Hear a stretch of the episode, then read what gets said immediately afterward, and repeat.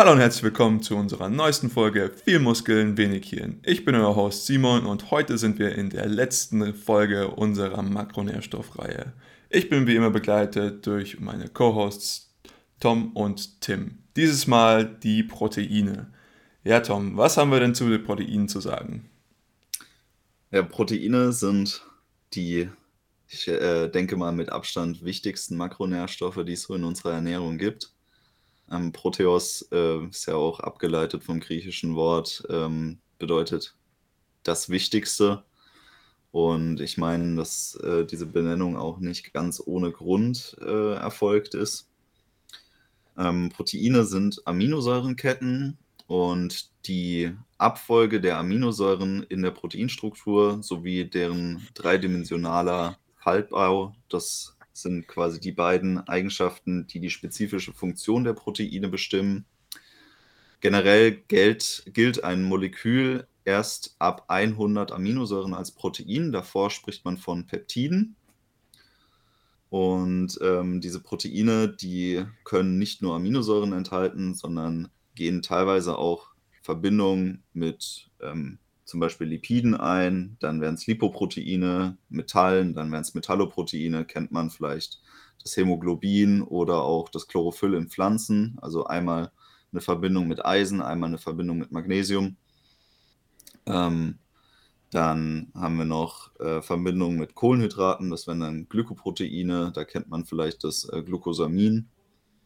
Ähm, bei den Lipoproteinen sind wir in der letzten Folge schon auf zwei sehr wichtige eingegangen, nämlich das äh, LDL-Cholesterin und das HDL-Cholesterin. Und ansonsten ähm, ist eigentlich das Wichtigste, sind die Grundbausteine der Proteine, also die Aminosäuren. Insgesamt sind bereits über 100 Aminosäuren weltweit bekannt, von denen für uns ernährungsphysiologisch aber nur 20 relevant sind.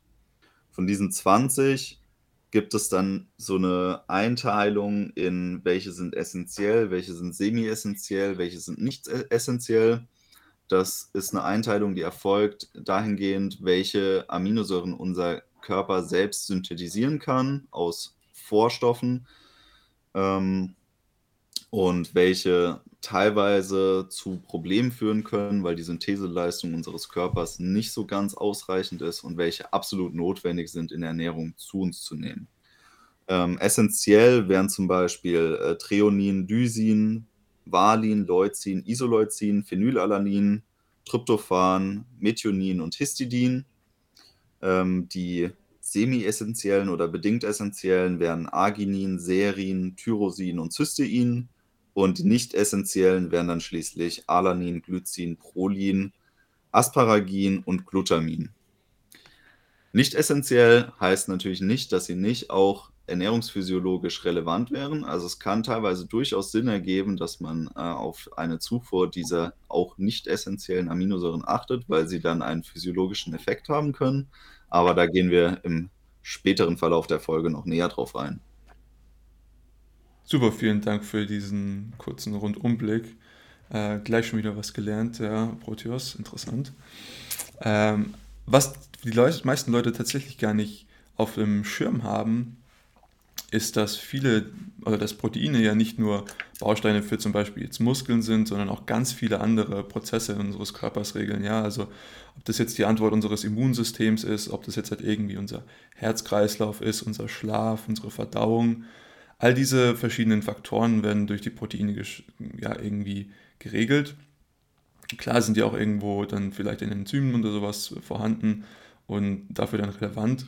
Und deswegen glaube ich, dass Proteine zum Beispiel bei vielen Leuten, die nicht ganz so tief drinstecken, gar keine große Rolle spielen oder beziehungsweise nicht das Wichtigste sind in ihrer Diät. Ähm, aber nichtsdestotrotz glaube ich, dass man wirklich an sich nochmal darauf gucken sollte, okay, ich habe jetzt halt irgendwelche physiologischen Faktoren, die ich irgendwie beeinflussen möchte, zum Beispiel meine Verdauung oder so. Und Proteine können da die erste Stellschraube sein, auf die man dann irgendwie schaut.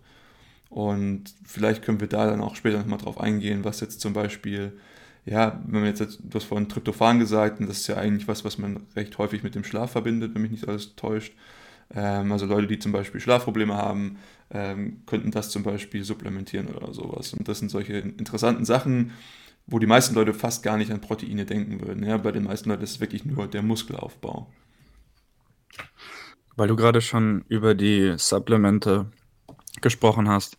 Das Interessante bei diesen einzelnen Aminosäurepräparaten, wie zum Beispiel Tryptophan, ist, wenn dann wirklich ein Mangel besteht und man dieses Supplement dazuführt, dann kann man die Beschwerde normalerweise völlig nebenwirkungsfrei lindern.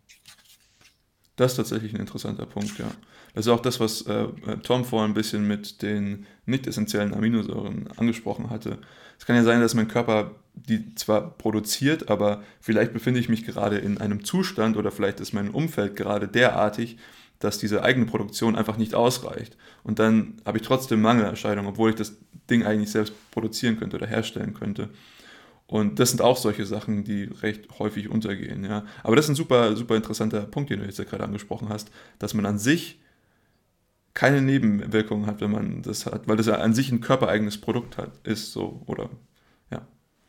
Genau, also Tryptophan ist das sozusagen sanfteste Schlafmittel, was du nehmen kannst, also aus Aminosäureperspektive ja sowieso, weil du einfach, wenn du über Tryptophan deine Schlafintensität sozusagen steigerst, du nicht erwarten musst, dass es irgendeine andere Konsequenz hat, dass du irgendwie zu müde wirst oder dass du dich nicht mehr konzentrieren kannst am Folgetag. Das sind so Sachen, wenn man, wenn man zum Beispiel hormonähnliche Substanzen wie Melatonin nimmt, da kann es schon relativ schnell passieren, wenn die Dosis zu hoch ist, dass man am nächsten Morgen nochmal eine deutliche Müdigkeit verspürt. Oder auch bei Neurotransmittern wie GABA kann es sehr schnell passieren, dass man eben zu viel nimmt. Und das ist so vielleicht generell eine Sache, die uns in dieser Folge immer wieder begegnen wird. Es gibt bei Proteinen nicht so direkt das Phänomen einer Überdosierung. Es gibt schon eine Möglichkeit der Fehlernährung, wenn man ähm, zum Beispiel im sehr leistungsorientierten oder auch im ähm, High-End gesundheitsorientierten Bereich sich ernährt.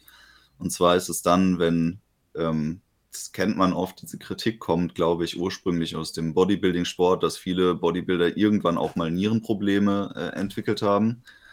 Ähm, ist ganz einfach zu erklären. Unser ähm, Proteinstoffwechsel ist sehr darauf angewiesen, dass wir effektiv ähm, überflüssigen Stickstoff wieder loswerden. Dieser überflüssige Stickstoff wird vor allem über den Harnstoff eben über den Urin abgeführt. Und dafür ist es essentiell, dass wir genug trinken und dass das auch alles funktioniert mit der Entwässerung. Und ähm, viele Bodybuilder ähm, machen das in manchen Diätbereichen, dass sie sehr, sehr wenig trinken dann um dem Körper noch ein bisschen mehr Wasser zu entziehen. Und dadurch kann dann eine sehr hohe gleichzeitige proteinreiche Ernährung ähm, eben dazu führen, dass die Niere überlastet wird. Aber im Normalfall ein erhöhter, eine erhöhte Proteinaufnahme sollte auch immer mit einer gesunden Flüssigkeitszunahme ähm, erfolgen. Und es ist es sollte allen klar sein, dass eine Nierenfunktion nicht bei einem Liter Flüssigkeit am Tag äh, einwandfrei funktionieren kann. Wirklich? Da geht man dann quasi freiwillig einen Risikofaktor ein, indem man sich limitiert, aber eben am falschen Ende. Da ist dann das Protein nicht das Problem, sondern unser Flüssigkeitshaushalt. Ja, das ist tatsächlich hier nochmal wieder ein Myth busted, ja. Hört man ja häufig, ach ja, wenn du zu viel Protein oder Eiweiß zu dir nimmst, dann hast du irgendwann Nierenprobleme. Aber tatsächlich liegt das auch mehr mit der Hydration zusammen, ja.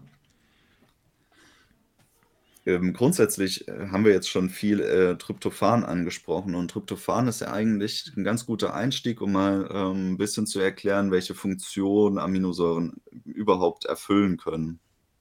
Weil, wie vorhin schon angesprochen, gehört Tryptophan zu den essentiellen Aminosäuren und hat demnach auch sehr wichtige, ähm, spielt eine sehr wichtige Rolle in unserem Körper.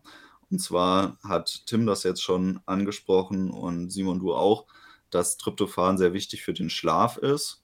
Es ist nicht nur wichtig dafür, dass wir gut schlafen können, sondern es ist auch wichtig dafür, dass wir generell glücklich sind. Sehr viele de depressive Menschen zum Beispiel haben einen chronisch niedrigen Tryptophanspiegel. Äh, und das ähm, lässt sich auch ganz einfach erklären, weil Tryptophan ist nicht nur die Vorstufe für das Melatonin, also eines unserer wichtigsten Schlafhormone, sondern Tryptophan ist auch die Vorstufe für das Serotonin, also das Hormon, was uns quasi glücklich macht.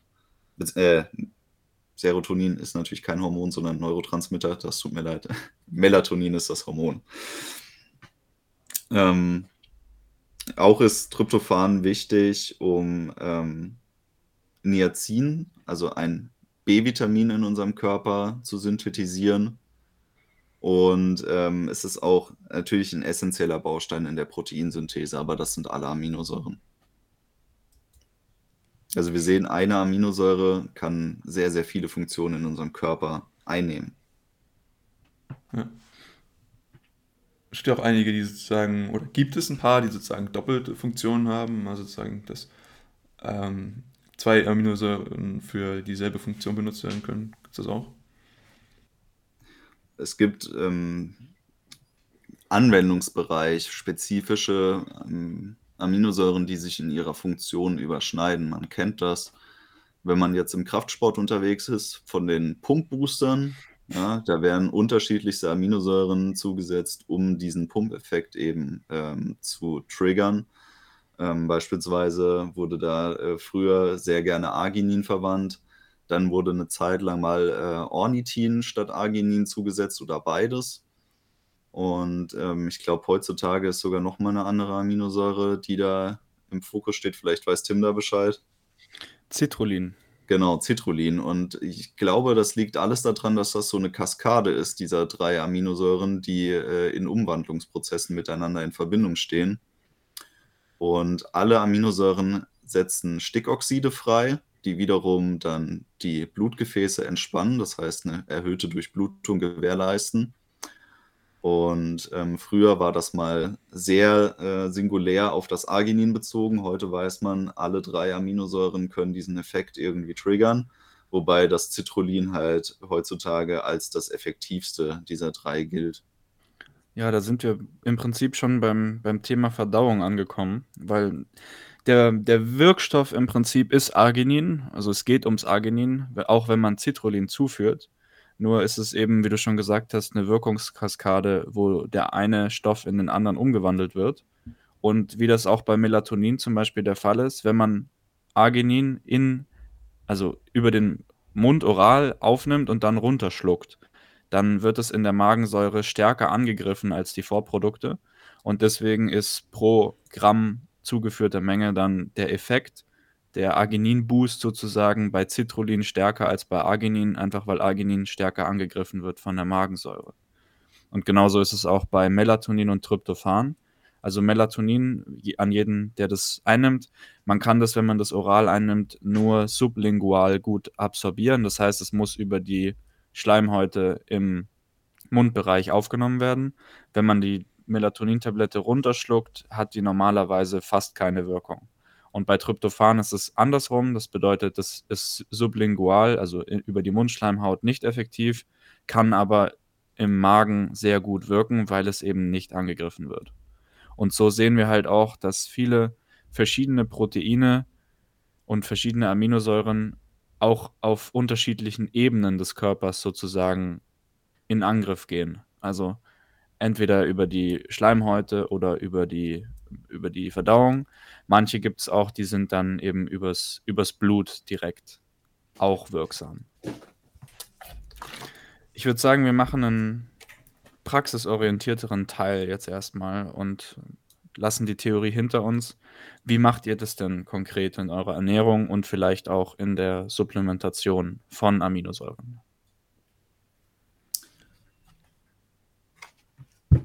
Ja, also ich kann gerne mal den Einstieg machen. Tatsächlich achte ich nicht unfassbar stark auf mein Aminosäureprofil, muss ich sagen.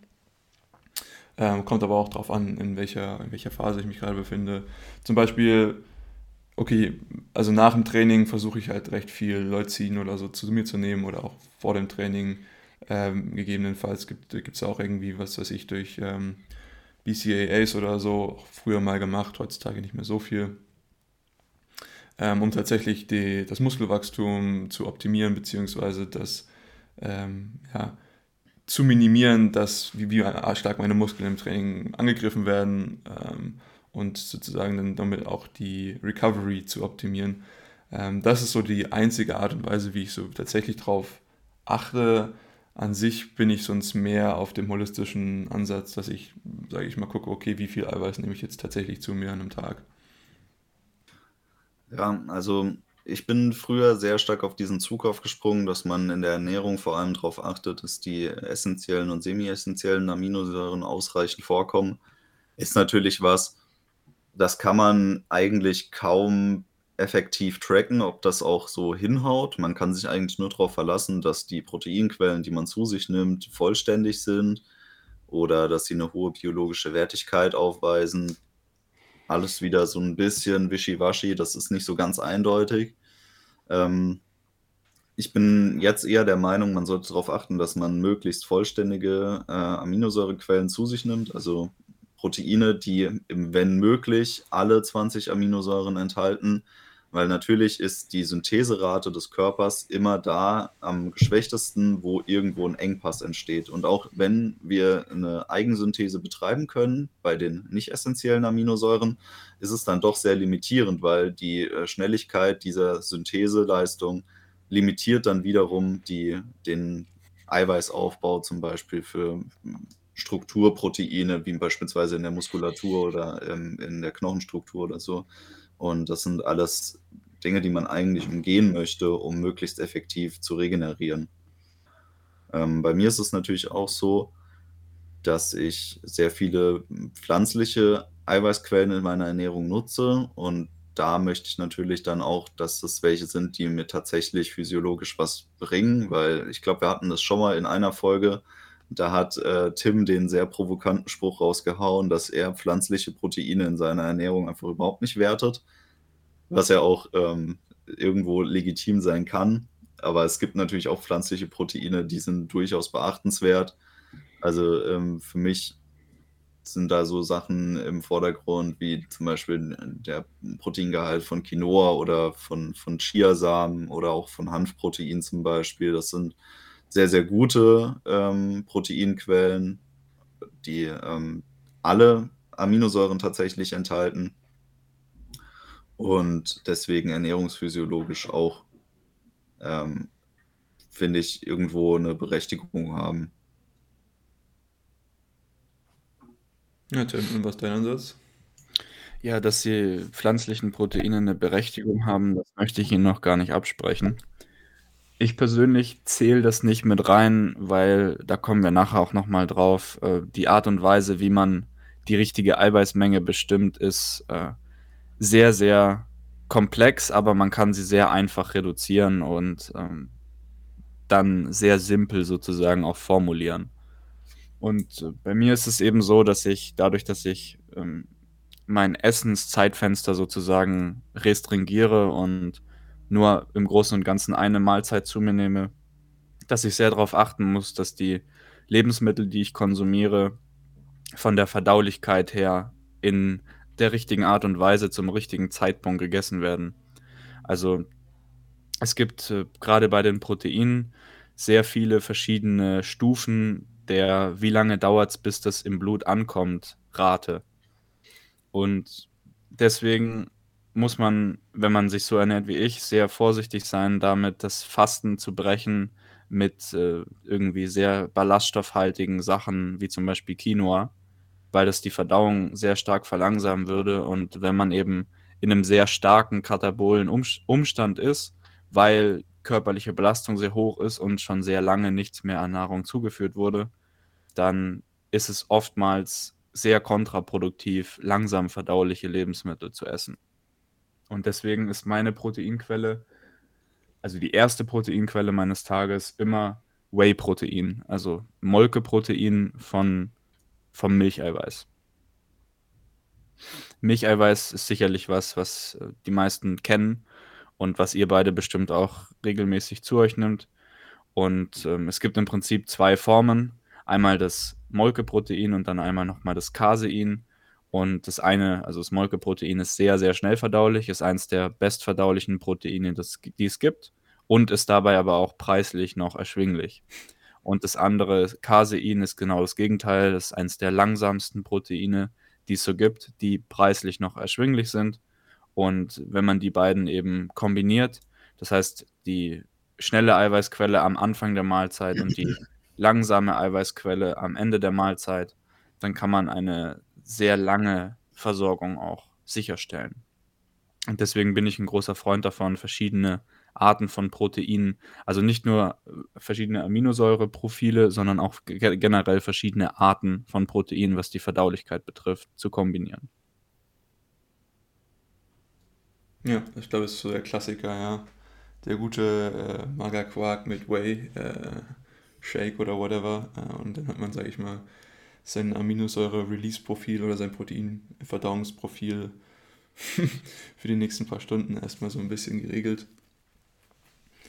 Ähm, aber ja, tatsächlich finde ich den Ansatz von Tom äh, sehr, sehr, sehr passend, dass man diese holistische Betrachtung hat, dass man eigentlich gerne die, die ganzheitlichen Aminosäureprofile gerne beinhalten möchte und sich dementsprechend dann jetzt halt auch irgendwie ernährt und jetzt halt nicht irgendwie sagt, okay, ich versuche jetzt halt spezifisch auf das eine oder auf das andere zu gehen, weil einfach die Art, wie ich das messen und tracken kann, nicht so genau ist, wie ich es eigentlich bräuchte, damit ich diesen Ansatz verfolgen kann.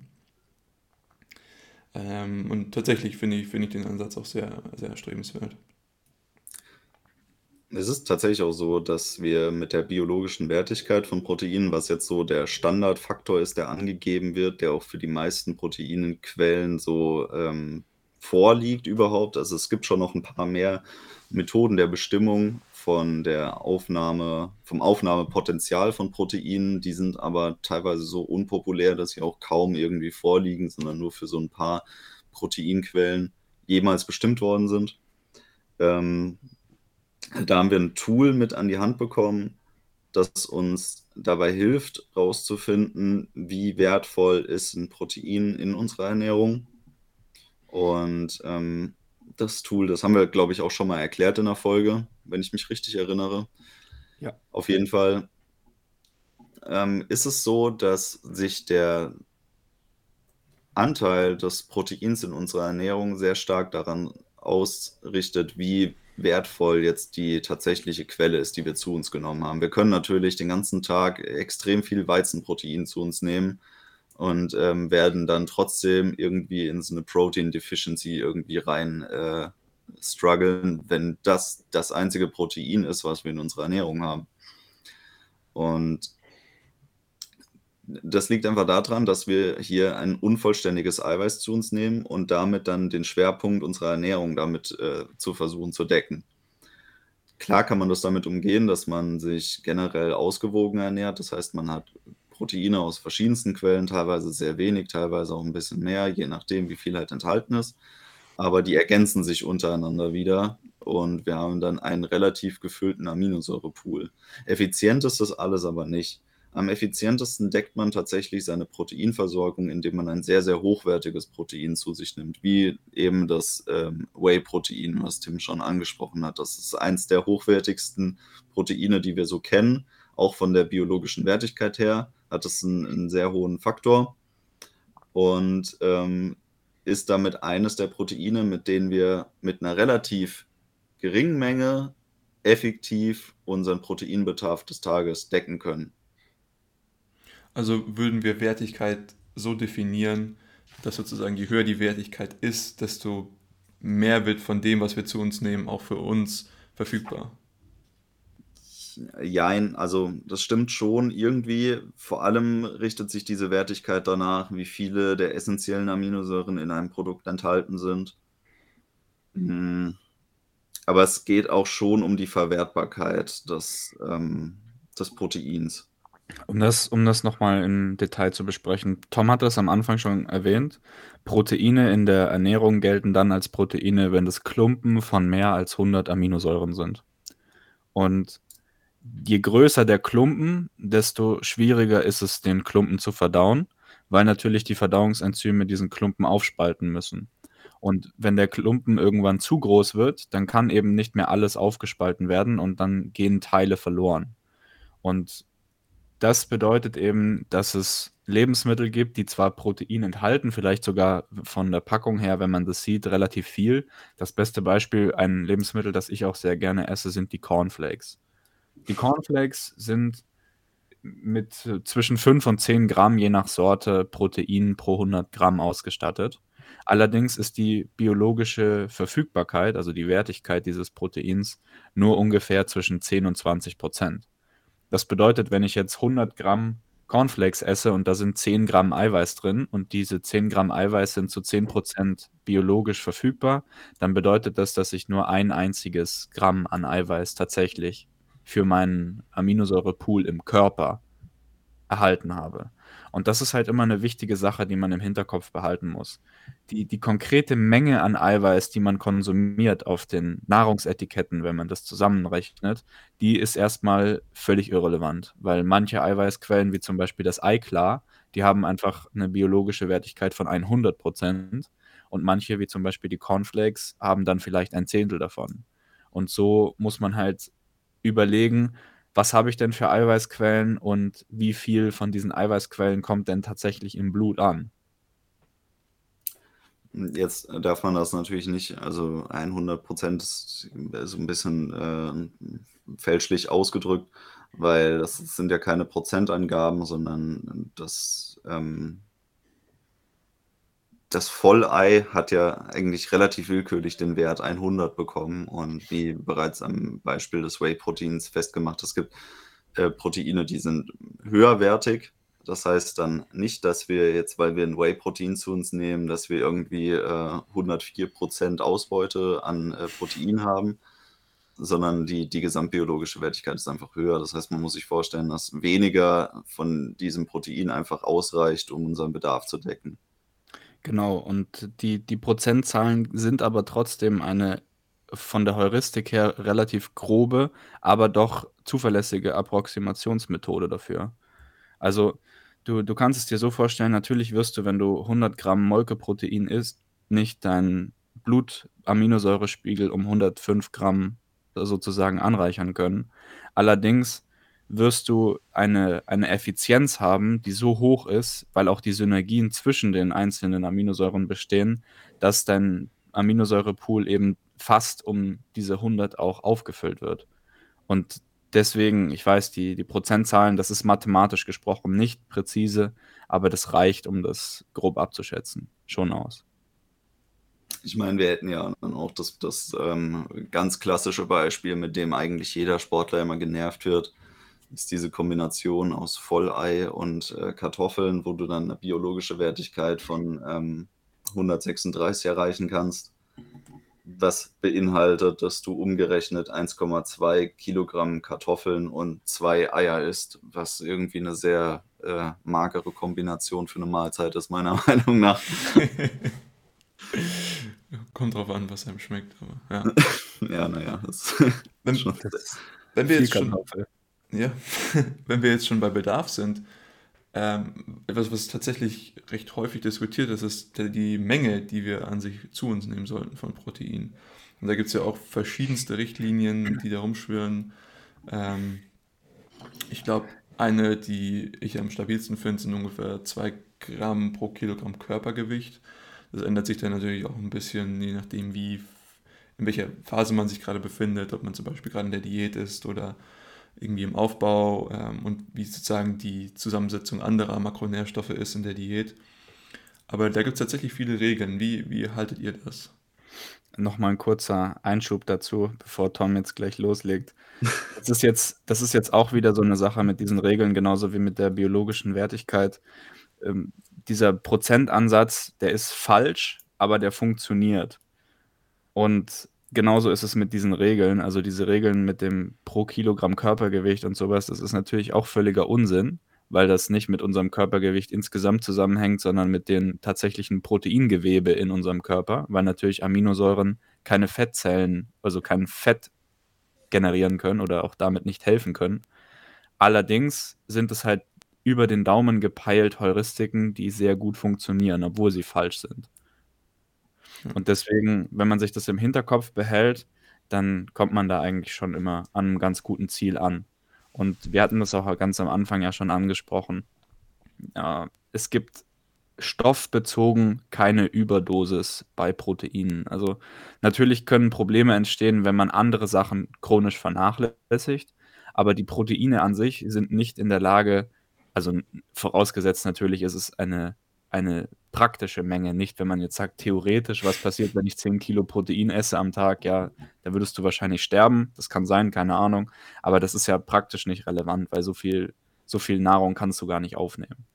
Und deswegen ähm, ist generell bei Protein die Sache so, es gibt keine, wie gesagt, praktisch betrachtet schädliche Menge. Und jeder sollte einfach so viel essen an Protein, wie der, wie der Geschmack und die Lust und der Appetit und vielleicht auch der Geldbeutel hergibt.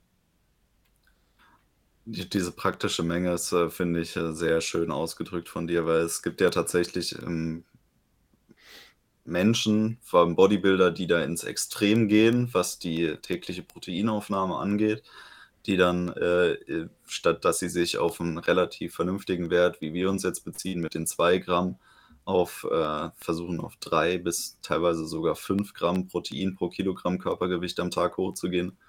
Und ich meine, da kann ja auch jeder, also das ist was, was ich uneingeschränkt, glaube ich, empfehlen kann, dass man mal versucht, einen Tag auf diese Menge Protein zu kommen und dann wird man feststellen, das ist praktisch gesehen eigentlich kaum realisierbar. Äh, allein schon auf zwei Gramm Protein am Tag zu kommen, verlangt ein gewisses Maß an Dis Disziplin, vor allem wenn man es ohne äh, Whey Shakes macht oder so. Ähm, zweieinhalb Gramm, da wird es dann schon teilweise knifflig, da muss man gut in der Planung sein. Drei Gramm ist schon echt hart. Also drei Gramm Protein am Tag pro Kilogramm Körpergewicht, das, das ist schon eine Menge die muss man wollen und da muss man auch gut drin sein in der Thematik. Und 5 und Gramm. man darf auch nicht die, die, die Menge an Kalorien vernachlässigen, die das mit sich bringt, ja. Ja. Das stimmt natürlich auch. Ähm, aber äh, grundsätzlich bin ich auch der Meinung, dass 2 Gramm sind ein sehr guter Richtwert, an dem man sich halten soll. Die, die wunderbare DGE hat uns äh, mit ganz tollen Empfehlungen ausgestattet, nämlich 0,6 bis 0,8 Gramm Protein pro Kilogramm Körpergewicht am Tag für den Normalmenschen. Es ist äh, ungefähr so sinnvoll wie die DGE-Angabe zum Vitamin C-Konsum des äh, Durchschnittsbürgers ähm, pro Tag, was gerade so verhindert, dass wir an Skorbut leiden da kann sich jeder irgendwie selber ausrechnen, ähm, welcher Maßstab an diese Werte gelegt wurde. Das sind Minimalangaben, die ausreichen, damit wir nicht in irgendwelche Mangelzustände fallen. Aber es sollte jedem klar sein, dass das physiologisch gesehen nicht das Optimum ist, wenn man sich in irgendeinem Grenzbereich aufhält, sondern man sollte sich irgendwo im guten Mittelfeld aufhalten. Und somit ist glaube ich, für den, für den ganz normalen Menschen so eine Proteinaufnahme am Tag von irgendwie 1,4 bis 1,6 Gramm äh, Protein pro Kilogramm Körpergewicht am Tag äh, ist schon mal ganz gut. 2 Gramm sind dann schon wahrscheinlich eher näher am physiologischen Optimum. Und alles, was drüber geht, das ist, sind dann halt auch wieder Grenzbereiche, die ähm, anwendungsbedingt Sinn ergeben können, aber uns wahrscheinlich gesundheitlich irgendwie keinen Nutzen versprechen. Ich will mal kurz äh, erklären, woher diese Zahlen kommen. Also ich habe ja vorhin angesprochen, dass wir Proteine brauchen, um das Proteingewebe in unserem Körper zu erneuern. Und ich, ich erkläre das jetzt einfach mal an meiner Person am Beispiel. Ich habe wiederholt schon öfters äh, Körperscans gemacht und weiß ungefähr, dass mein Körper, ich wiege knapp 90 Kilo, mein Körper hat ungefähr 20 Kilogramm Proteinmasse. Vielleicht sind es 19, vielleicht sind es äh, 19,5, aber sowas in dem Bereich. Und wenn man jetzt aktiv Sport betreibt, also vor allem auch äh, im Fitnessstudio mit dem Ziel, Muskulatur aufzubauen, dann zerstört man ja erstmal die Muskulatur und dabei brechen die Proteine im Proteingewebe auseinander, gehen kaputt, müssen repariert werden. Die allermeiste ähm, die allermeiste Substanz für diese Reparaturen kann der Körper einfach recyceln. Allerdings ist es schon so, dass dieser Recyclingprozess logischerweise nicht bei 100% Effizienz ist. Also wenn ich ein Kilogramm Proteingewebe sozusagen zerstöre, dann kann mein Körper vielleicht 900 Gramm davon, vielleicht 800 Gramm, je nach Umständen, natürlich auch wieder sehr kontextabhängig, resynthetisieren und der Rest muss dann über die Ernährung hinzugefügt werden. Und die, die Daumenregel, wenn man die Proteinmenge seines Körpers sozusagen kennt, ist dann bei aktivem Sport, dass man etwa 10% seiner Proteinmasse am Tag zu sich nimmt. Das schwankt natürlich äh, je nach Belastungsgrad. Also 10% ist dann, würde ich sagen, eher das obere Ende. Und ähm, ich würde sagen, DGE-Empfehlung, äh, dass man eben nicht, nicht stirbt, keinen Mangel hat, da ist man dann vielleicht bei so 3 oder 4 Prozent. Und wenn man das jetzt an meinem Beispiel rechnet, dann sieht man, ich habe ungefähr 20 Kilogramm, lass es 19 sein, Proteinmasse. Das sind dann 190 Gramm Protein und 190 Gramm Protein bei 90 Kilogramm Körpergewicht sind dann relativ genau diese 2 Gramm pro Kilogramm Körpergewicht. Und natürlich geht diese Nummer Gramm pro Kilogramm Körpergewicht, die geht nach oben, je schwerer und muskulöser der Mensch ist. Also wenn jetzt jemand nicht 90 Kilo hat mit 20 Kilo Proteinmasse, sondern 120 Kilo mit 40 Kilo Proteinmasse, dann braucht diese Person vielleicht auch eher Richtung 300, 400 Gramm Eiweiß am Tag. Und da sieht man auch schon die, die konkrete Menge, die diese Bodybuilder essen, ist auch nur für Bodybuilder in diesem Genre überhaupt relevant. Also ein, ein normalsterblicher Mensch mit einem unter 100 Kilo Körpergewicht und in einem Bereich von die meisten Menschen, die meisten durchschnittlichen erwachsenen Männer haben so ihre ja, 12 bis 16 Kilogramm Proteinmasse. Also wenn wir da 120 bis 160 Gramm Protein ansetzen, im absolut, also in der, in der Obergrenze, dann ist, sind die schon gut bedient. Und die meisten Menschen würden auch mit ungefähr 50 Gramm bis 60 Gramm Protein am Tag gut laufen. Ja. Also wir hatten es vorhin schon angesprochen, ähm, so ein bisschen den Umstand, das finde ich immer noch recht interessant, dass man in der Diät an sich, also wenn es das jetzt wirklich stärkere Diät ist, also recht hohes Kaloriendefizit, mehr ähm, Protein zu sich nehmen sollte, einfach aufgrund dessen, dass der Körper sonst zu viel von der Proteinmasse, die man hat, für Energie verwendet. Richtig? Ja, also grundsätzlich sowohl Protein als auch ähm, spezifisch Aminosäuren haben einen Muskelmasse schützenden Effekt, gerade in Diätsituationen, wenn wir ja ähm, kalorienrestriktiv vorgehen. Es hat natürlich noch mehr Vorteile als einfach nur diesen äh, Schutzeffekt, dass wir dann äh, unseren Großteil der Kalorien über Protein zu uns nehmen wollen. Also Tim hatte das vorhin schon mal angesprochen, dass aus Protein sehr selten ähm, Fette äh, gebildet werden. Vor allem dann nur über sehr viel Umwege. Also erstmal müsste eine ähm, Glukosesynthese stattfinden aus diesen Proteinen, aus der dann wiederum über Umwege ähm, Fette synthetisiert werden könnten. Das ist so unwahrscheinlich, das tritt in der Praxis wahrscheinlich kaum irgendwann mal ein.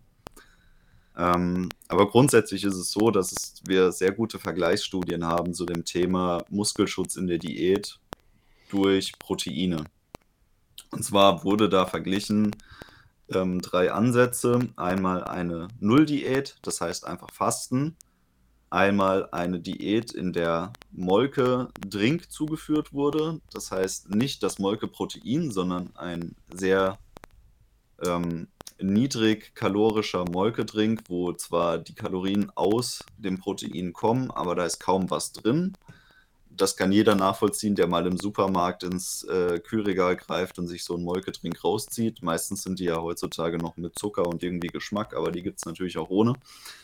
Und dann gibt es noch ähm, eine Diät, die ähm, als Very Low Calorie Diät bekannt ist. Das heißt, man reduziert so niedrig wie möglich. Also man bewegt sich am absoluten Kalorienminimum und versucht das aber dann durch absolut hochwertige Proteine zu decken.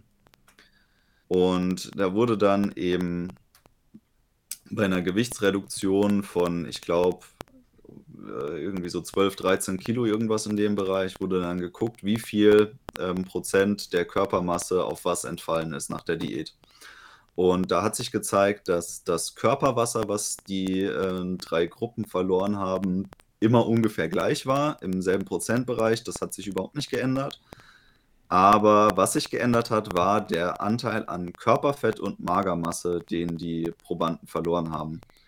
Und beim ähm, totalen Fasten war der Anteil an verlorener Magermasse mit Abstand am größten. Also da haben wir äh, knapp 40% Magermasse verloren im Ansatz. Das ist schon sehr, sehr viel und das tut auch weh, wenn man diese Muskelmasse vorher äh, mit viel Mühe erstmal sich antrainiert hat. Ähm, die ähm, Gruppe mit einer äh, mit dieser Molke-Trinkkur, die hatten immer noch ähm, über 10% Magermasse verloren, was auch immer noch viel ist.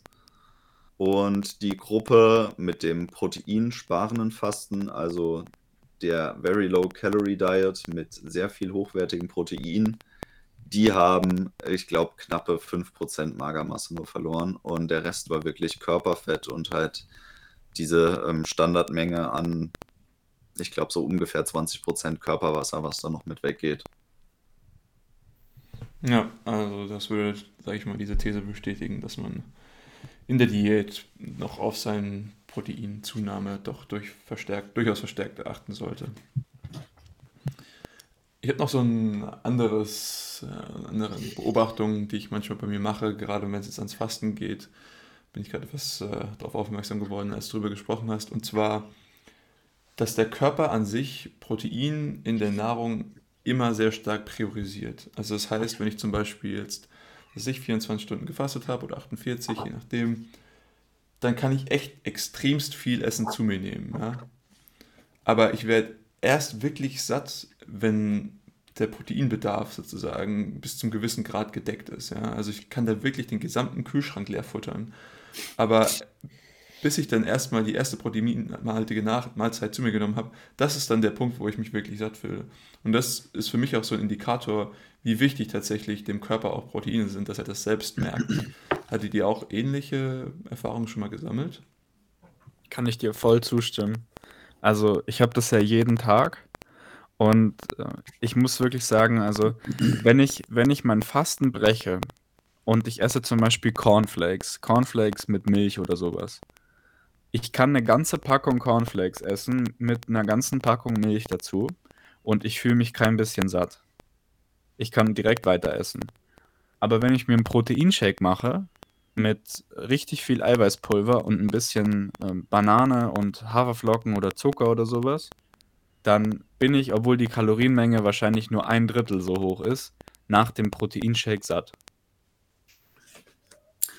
Ja, es liegt tatsächlich am Sättigungseffekt des Proteins, weil unser Körper mehrere, ähm, ich sag mal so, ähm, Marker hat, die er überprüft, wenn wir Nahrungsmittel zu uns nehmen. Und das ist einmal der, der Füllstand unseres Magens, der, der sehr wichtig ist, weil da der Körper irgendwann dicht macht und sagt, okay, genug.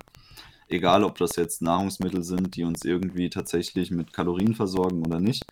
Das heißt, ähm, sehr volumenreiche Nahrungsmittel, die viel Wasser und viel Ballaststoffe zum Beispiel enthalten, die haben auch einen sehr hohen Sättigungseffekt, während äh, niedrigvoluminöse Lebensmittel wie beispielsweise die, die guten Cornflakes oder so, also alles, was ähm, einen hohen Anteil an schnellen Kohlenhydraten enthält oder einen äh, Anteil an Fetten, die sind natürlich am platzsparendsten. Also wenn wir irgendwie unsere Kalorienmenge mit Öl trinken würden, dann wären wir sehr schnell äh, am Ziel, aber wir werden überhaupt nicht gesättigt.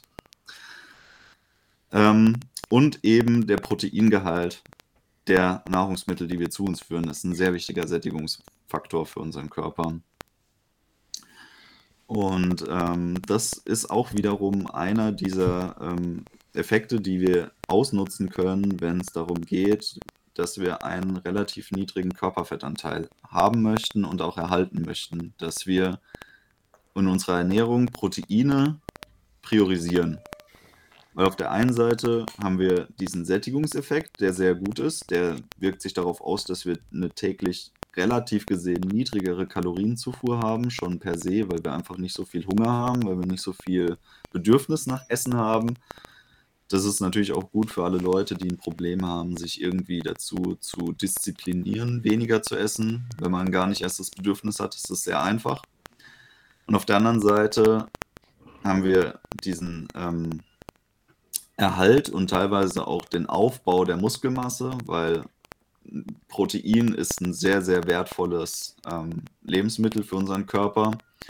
Und das hat sich auch gezeigt, dass wenn wir einen Überschuss an Protein zuführen, dass der zum Teil in Muskelmasse verstoffwechselt wird, weil Muskelmasse ähnlich wie Körperfett als Speicher für Nährstoffe dient. Das darf man sich jetzt natürlich nicht vorstellen, dass man endlose Mengen an Protein frisst und dann sieht man aus wie ein Profi-Bodybuilder, der jahrelang trainiert hat. Es ist halt aber trotzdem so, dass ein Teil wird zu Muskelmasse verstoffwechselt. Ähm, das erhöht wiederum unseren täglichen Kalorienbedarf und somit haben wir relativ gesehen einen höheren Umsatz an Körperfett, wenn es gut läuft. Vielleicht, wenn wir sonst äh, die Kalorien äh, gut restriktiert haben. Und dann haben wir natürlich noch den Effekt der Thermogenese, der bei Proteinen, bei allen äh, Makronährstoffen einfach am höchsten ausfällt. Das heißt, äh, sehr viel wird durch den Stoffwechsel dann auch in Wärme umgesetzt, was wiederum dafür sorgt, dass äh, wir relativ gesehen mehr Kalorien verbrennen, als wir zu uns genommen haben. Du hast es ja gerade schon angesprochen, so ein bisschen, äh, wenn man viel Protein zu sich nimmt. Äh, ich bin mir recht sicher, wir sind schon irgendwann mal drauf eingegangen, aber nichtsdestotrotz würde ich das tatsächlich in dieser Folge nochmal anbringen wollen und das ist die höchste Menge, die wir in einer Sitzung zu uns nehmen können an Eiweiß. Da schwanken ja viele Zahlen um sich. Ich habe irgendwann mal einen Wert von 30 Gramm pro Mahlzeit gehört, was natürlich kompletter Humbug ist, weil um dann auf seine, was weiß ich, 2 Gramm pro Kilogramm Körpergewicht bei, sage ich mal, 100 Kilo zu kommen, bräuchte man schon ein paar Mahlzeiten am Tag. Also da bist du, bist du gut bedient. Ähm, aber gibt es da wirklich ein Limit?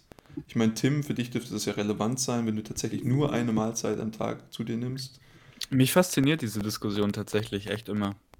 Also, was, was ist denn eine Mahlzeit? Ist, ist ein Apfel eine Mahlzeit? Ist eine Packung Cornflakes eine Mahlzeit? Ist eine Pizza eine Mahlzeit? Oder ist ein Beutel Proteinpulver eine Mahlzeit? Was ist denn eine Mahlzeit? Ich glaube, es geht also, hier darum, die, das Intervall sozusagen, wie viel Zeit gibst du deinem Verdauungssystem, die diese Nahrung aufzunehmen. Wie das genau definiert ist, kann ich dir nicht sagen, aber ich glaube, das ist so der Rahmen. Es ist ja auch nicht definiert. Also es, es ist nicht definiert, was eine Mahlzeit ist. Und wie du schon gesagt hast, es kommt auf die Zeit drauf an. Aber jetzt ist natürlich auch irgendwie logischerweise die Zeit, die eine Mahlzeit braucht, um verdaut zu werden, direkt direkt kausal im Zusammenhang mit der Größe der Mahlzeit. Also, wenn ich jetzt eine Cola trinke und das als Mahlzeit werte, ist die natürlich sehr viel schneller verdaut, als wenn ich jetzt, weiß weiß ich, einen ganzen Leib Brot esse. Und so zieht sich halt die Verdauungsleistung nach, nach hinten, aber die, die Menge an Proteinen, die in der Mahlzeit enthalten war, die wird ja auch auf dieses Intervall der Verdauung, das ja dann länger ist, gestreckt. Also die, die Tatsache, dass man eine, eine begrenzte Ma Menge an Protein aufnehmen kann pro Mahlzeit, die ähm, ist erstmal völliger Unsinn. Was sein kann, ist natürlich, wenn ein Mensch, der die ganze Zeit gut ernährt ist und oft isst am Tag und immer wieder Kalorien zu sich nimmt, dass dieser Mensch irgendwann einen vollen Aminosäurepool hat in seinem Blut. Und wenn der Aminosäurepool voll ist, und man isst Eiweiß, dann wird es natürlich nicht aufgenommen, weil es keinen Bedarf dafür gibt. Und dann wird es, so wie Tom schon angesprochen hat, eben über Umwege zu Zucker und dann vielleicht über Umwege zu Fett umgewandelt. Aber die, die grundsätzliche Menge an Proteinen, die man in einer Mahlzeit zunehmen kann, hängt nur davon ab, wie viel Protein man eben gegessen hat, wie viel Wertigkeit diese Proteinmenge, die man gegessen hat, hat und letzten Endes muss man sich natürlich auch an größere Mahlzeiten gewöhnen. Einfach, dass man die Magenkapazität sozusagen aufbaut. Also, wenn ich mir jetzt vornehmen würde, zum Beispiel 3000 Kalorien an gesunden Nahrungsmitteln an einer Sitzung zu essen und ich schaffe es nicht, weil ich satt bin, dann nehme ich die Proteine, die ich nicht gegessen habe, auch nicht auf. Das ist irgendwo logisch. Aber genau. das, äh, ich habe da jetzt äh, ein paar Probleme mit. Einmal die Definition von Mahlzeit, das finde ich relativ einfach, weil ich, das geht so um diese Verdauungskompartimente, die wir haben und auch deren Füllstand. Also wir unterteilen das einfach mal in Magen und den Darmtrakt und dann einfach nicht mehr weiter. Und es geht darum, wie viel wir in einer Sitzung quasi in unseren Magen reinballern. Das ist dann quasi die Mahlzeit dieser einen Sitzung. das kann natürlich eine Flasche Cola sein, die wir uns auf Ex reinzimmern. Das ist dann halt eine besonders beschissene Mahlzeit, aber es ist trotzdem eine Mahlzeit, weil wir haben den Magen einmal damit gefüllt gehabt.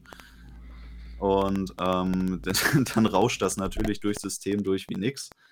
Äh, da kommt dann halt hinten auch nichts bei raus. Aber ähm, im Endeffekt kann alles eine Mahlzeit sein.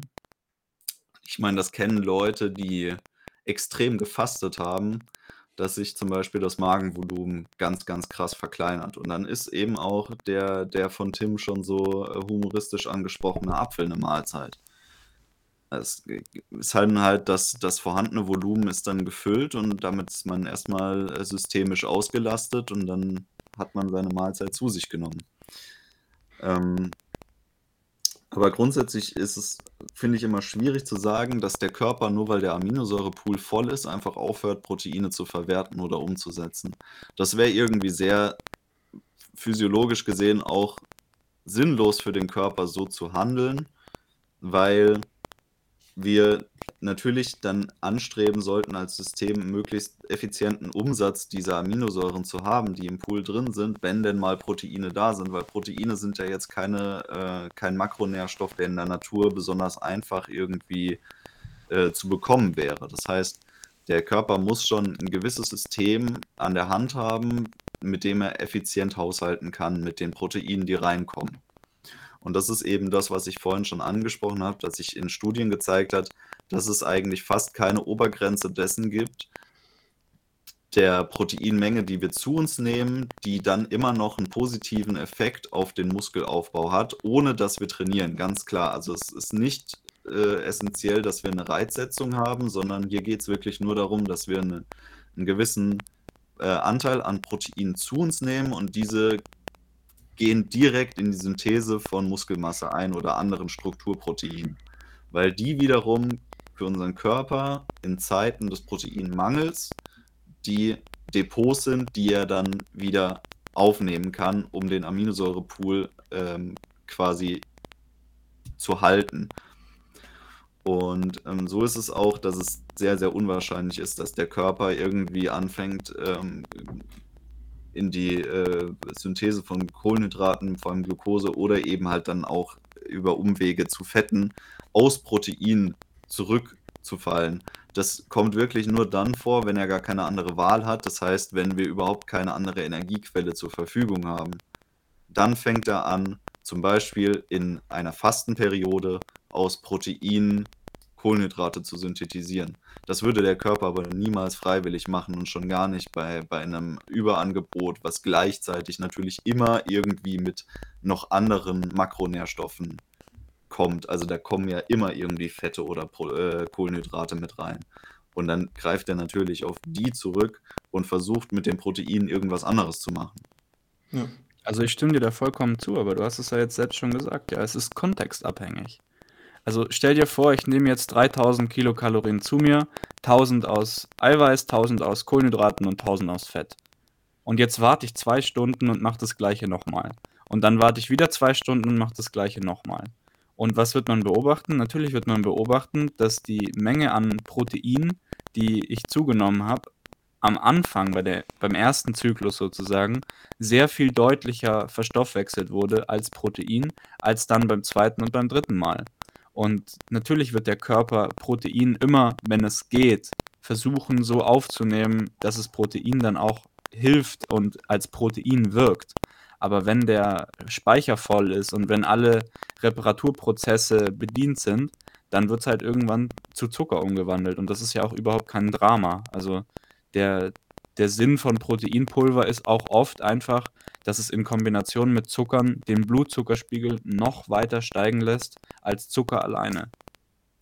Ich würde ja sagen, dass wir hier einen anderen Effekt beobachten. Und zwar ist es der Effekt, dass wir einfach eine, eine enzymatische Auslastung des Verdauungssystems haben, wenn wir einfach zu viel zuführen und in zu, zu ähm, frequentem Maß, dass wir einfach ähm, 'ne Kapazität an Enzymen haben, die für die Proteinverdauung wichtig sind, auch für die Kohlenhydrat und Fettverdauung, die dann ausgelastet sind, wodurch bei einer gewissen Menge an Protein einfach kein Umsatz mehr stattfindet, darüber hinaus als der, der schon stattfindet bzw. stattgefunden hat. Das heißt, wir sind an einer Kapazitätsgrenze angelangt.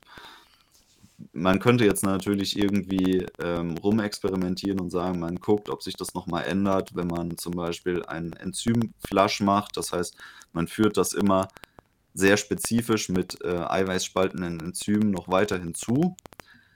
Das gibt es auch als Phänomen in der Bodybuilding-Ernährung. Zum Beispiel werden Proteinmahlzeiten grundsätzlich dann immer mit ähm, Ananas, Papaya und Kiwi kombiniert. Das sind ähm, die, also diese drei Obstsorten enthalten jeweils ein für das Obst spezifisches eiweißspaltendes äh, Enzym. Also das äh, Papain, ähm, das Kivain und Bromelain bei der ähm, Ananas. Ananas, genau. Das sind ähm, eiweißspaltende Enzyme. Wenn wir die zu unserer Proteinmahlzeit noch kombinieren, vor allem wenn wir das Protein sozusagen darin marinieren, längere Zeit dem Gesamtkomplex aussetzen, dann lässt sich feststellen, dass sie deutlich besser verstoffwechselt werden, besser von unserem Organismus aufgenommen werden. Und somit lässt sich nämlich auf Umwegen dann doch wieder die Aufnahme von Proteinen erhöhen und somit auch der Anteil der in einer Mahlzeit verstoffwechselbaren äh, Proteine an sich erhöhen. Ja, aber um das so ein bisschen zu summieren oder zu resümieren, ich glaube, für den Otto-Normalverbraucher oder auch für den Großteil der Kraftsportathleten ist diese Grenze, wenn sie irgendwie existieren würde, kaum irgendwie relevant. Ähm, und es macht für mich tatsächlich auch aus einem äh, evolutionären Aspekt gar nicht so viel Sinn, weil ich meine, du hast vorhin schon gesagt, äh, Proteinmahlzeiten sind recht schwer zu erlangen, ja, und das sieht man ja auch heutzutage noch mit dem schwer zu erlangen, die sind meistens sehr teuer. Ähm, also hoch, hoch ähm, Mahlzeiten. Ähm, und also im Vergleich zu zum Beispiel Kohlenhydraten oder sowas. Und da ist es dann so, wenn ich sage, okay, ich habe jetzt irgendwie gerade einen, einen Fisch gefangen oder so, das wäre dann komplett idiotisch zu sagen, okay, ich verwerte nicht alles, sondern ich lasse es dann irgendwie alles weg. Aber ich muss es gerade irgendwie halt in, einem, in einer Mahlzeit zu mir nehmen, weil ansonsten wird er halt schlecht oder sowas. Und das ist dann halt irgendwie das Problem, was ich sehe bei dieser ganzen Argumentationskette. Also es gibt bestimmt irgendwo ein Limit, aber das ist so schwer zu erreichen mit dem Ziel oder mit, mit der Restriktion, dass wir i, sage ich mal, 2 Gramm pro Kilogramm Körpergewicht zu uns nehmen wollen, dass es praktisch irrelevant ist. Wir sind immer limitiert in der Effizienz, die unser Körper im, in, imstande ist zu leisten. Also sei es in der Syntheserate, die wir ähm, leisten können, die ist sehr, sehr, sehr limitiert. Also die gerade die Muskelproteinsynthese im Körper, die ist ähm, irgendwie sehr traurigerweise sehr ineffizient auf den Tag gerechnet. Also ich glaube, wir haben am Tag irgendwie eine Syntheseleistung von 8 Gramm äh, Muskelprotein außerhalb des, was natürlich äh, sonst auf und abgebaut wird. Das ist ein bisschen höher. Ähm, aber an sich, das sind die, diese krass limitierenden Faktoren, mit denen wir zu kämpfen haben. Vor allem geht es dann auch immer wieder darum, was haben wir für andere essentielle Nährstoffe, die uns jetzt ähm, blockieren könnten in dem, was wir äh, leisten möchten. Da gibt es dann wieder um B-Vitamine zum Beispiel, da geht es aber auch um ähm, Minerale und Spurenelemente, die in nicht ausreichender Form zur Verfügung sind, was sich dann wieder darauf auswirkt, dass wir nicht genug Enzyme haben, dass wir nicht genug Hormone im Körper haben generell der Hormonspiegel im Körper blockiert uns natürlich auch in unserer generellen Leistungsfähigkeit als Organismus. Wir würden uns alle wünschen, unser Körper könnte einfach viel mehr Wachstumshormone und Testosteron von sich ausbilden. äh, Wirklich? Ja, wäre ganz schön manchmal. Aber was sind denn die negativen Konsequenzen davon? Auch ja, bei gut. Proteinen, da haben wir noch gar nicht drüber geredet, ja. Also alle Sachen, die stark anabol wirken, sind natürlich langfristig auch krebsförderlich. Mhm. Ja, das stimmt natürlich, ja. Das ist immer so ein bisschen der Downer. Und äh, beim Wachstumshormon, klar, das äh, äh bringt dann erstmal mehr Muskulatur und das testest du auch, aber was ist denn dann in 20 Jahren, wenn deine Haut scheiße aussieht und deine Organe am Arsch sind? Es wäre schön, wenn es da so einen On-Off-Schalter gäbe, wenn man das äh, gut steuern könnte, aber der, der Körper ist da schon sehr intelligent in seinem Management und lässt nur das zu, was für uns auch als Organismus irgendwie ähm, sinnvoll ist. Ich meine, wir haben ja das ist ja das Fiese, ja. Die, die Muskulatur ist ja für uns eigentlich nicht sinnvoll. Zumindest nicht in dem Maße, in dem wir sie aufbauen möchten. Das ist tatsächlich richtig. Also ich glaube, Muskeln aufbauen ist einer der wenigen Sachen, die unser Körper machen möchte. Also tatsächlich, so. Also Simon bis zu einem gewissen Grad, aber ja, wenn du dann mal irgendwann bei 100 Kilo bist oder so, ich glaube nicht, dass der Körper dann noch mehr möchte. Ja. Also da musst du den schon sehr überzeugend bearbeiten. Ja, das stimmt, da hast du recht. Also da gibt es natürlich auch irgendwelche physiologischen Grenzen, die unser Körper versucht einzuhalten, weil das ein unnötiges Zusatzgewicht ist, was wir um, mit uns herumtragen. Leider ist er da nicht so restriktiv, was den Fettaufbau angeht. Fett ist ja auch nützlich. Fett speichert Wärme und Fett gibt Energie. Und Muskulatur erhöht das Volumen sehr stark, ist muss durchblutet werden, kostet Energie, kostet mehr Leistung, wenn man sich bewegt. Und das Schlimmste ist ja, ein Kilo Muskulatur besteht ja nur noch aus ein paar hundert Gramm, so zwei bis 300 Gramm wirklich Kontraktivgewebe. Der Rest ist ja Wasser. Und dieses Kontraktivgewebe ist dann aus, aus Proteinen und das hat ja für den Körper fast keine Kalorien. Also den Muskel abzubauen würde uns äh, energietechnisch fast nicht weiterhelfen. Und ein Kilo Fett Davon könnten wir wahrscheinlich zwei bis drei Tage leben, wenn wir nichts zu essen kriegen. Und tatsächlich ist auch die, diese Kapazität des, ähm, der Fettspeicherung natürlich eigentlich saisonal begrenzt, wodurch diese, das Ausmaß der Speicherfähigkeit immer versucht wurde, vom Körper, vom Organismus auszulasten, ähm, was jetzt bei Proteinen weniger der Fall war. Ja. Aber saisonale Fettspeicherung hat aufgehört, seit wir Drive-Ins haben, die 24-7 offen sind. Ich sag mal, wenn wir ähm, denselben evolutionären Druck an Proteinspeicherung gehabt hätten, dann würde der Körper wahrscheinlich auch wenig ähm, Restriktion an diese Syntheseleistung oder weniger Restriktion an diese Syntheseleistung setzen. Was ja noch kommen kann, jetzt wo alle Nährstoffe immer in hoher Menge verfügbar sind. Gut, aber dann sprechen wir wirklich von evolutionären Prozessen, die, die da, da müssen wir noch sehr, sehr lange überversorgt sein, damit das eintreten kann. Ja, kriegen wir schon hin, glaube ich. Hoffentlich.